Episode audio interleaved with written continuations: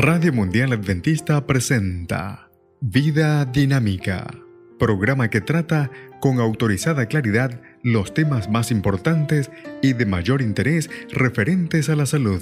Vida Dinámica, salud y vigor para toda la familia, con el licenciado Rodrigo Josué Rivas.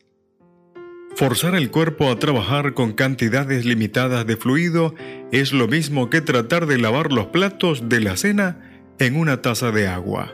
Cuando no bebemos suficiente agua, el cuerpo debe excretar los desechos en forma más concentrada, causando mal olor en el cuerpo, mal aliento y orina maloliente. Nuestro tema de hoy, la maravilla sin calorías. ¿Acaso la mayor parte de la gente no bebe agua suficiente? Aunque sorprenda, el promedio de la gente bebe más refrescos gaseosos y bebidas alcohólicas que agua. El café y la leche siguen de cerca.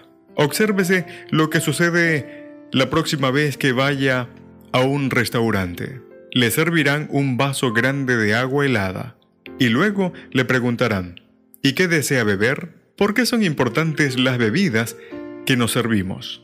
Todas contienen agua, ¿verdad? El cuerpo usa agua en diversas formas, pero las bebidas pueden plantear problemas especiales. Muchas tienen calorías que deben ser digeridas como alimento.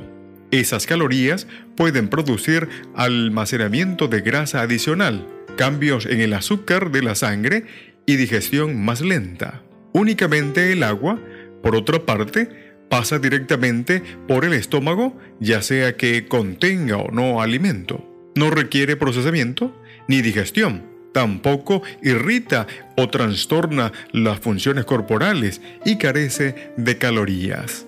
El azúcar de los refrescos requiere agua adicional para su metabolismo.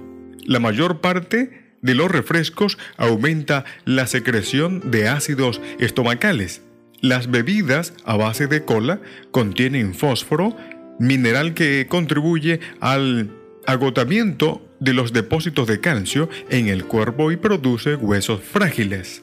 ¿Resuelve el problema los refrescos dietéticos sin azúcar? Los refrescos dietéticos no contienen azúcar pero hacen surgir otras preocupaciones. Casi todos los refrescos con o sin azúcar contienen productos químicos que les añaden para darle color o sabor, para preservarlos o por otras razones. Algunos colorantes pueden irritar el delicado revestimiento del estómago y otros pueden hacer necesario que el hígado y los riñones los desintoxiquen y eliminen. La ingestión de agua elimina estos problemas. No provee calorías adicionales para retardar la digestión o añadir grasa indeseada.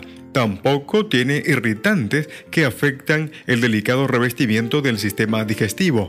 Finalmente, no tiene productos químicos que amenacen la delicada maquinaria del cuerpo. ¿Cuánta agua debemos beber?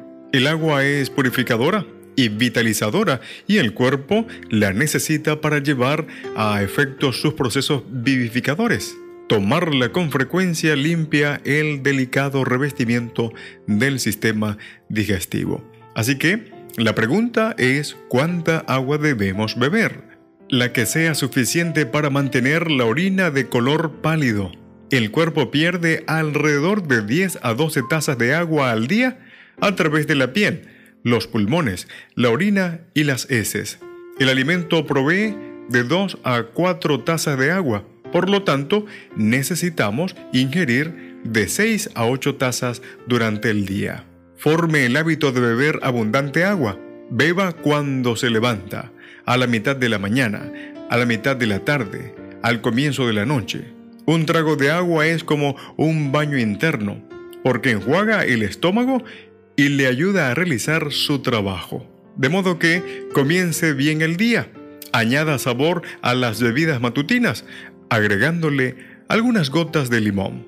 Luego, durante los recesos de la mañana y a la tarde en el trabajo, mientras otros toman café, deleítese usted bebiendo agua purificada y vitalizadora. Finalmente, en la noche, sacuda la modorra y neutralice la tentación de servirse un bocadillo después de la cena bebiendo un vaso de agua. El agua es precisamente lo que el cuerpo necesita para llevar a cabo sus procesos vivificadores. Es la bebida perfecta, una de las grandes bendiciones de la vida. La próxima vez que le pregunten, ¿desea beber algo? Conteste, sí, un vaso con agua. Eso es suficiente. Es mi bebida preferida.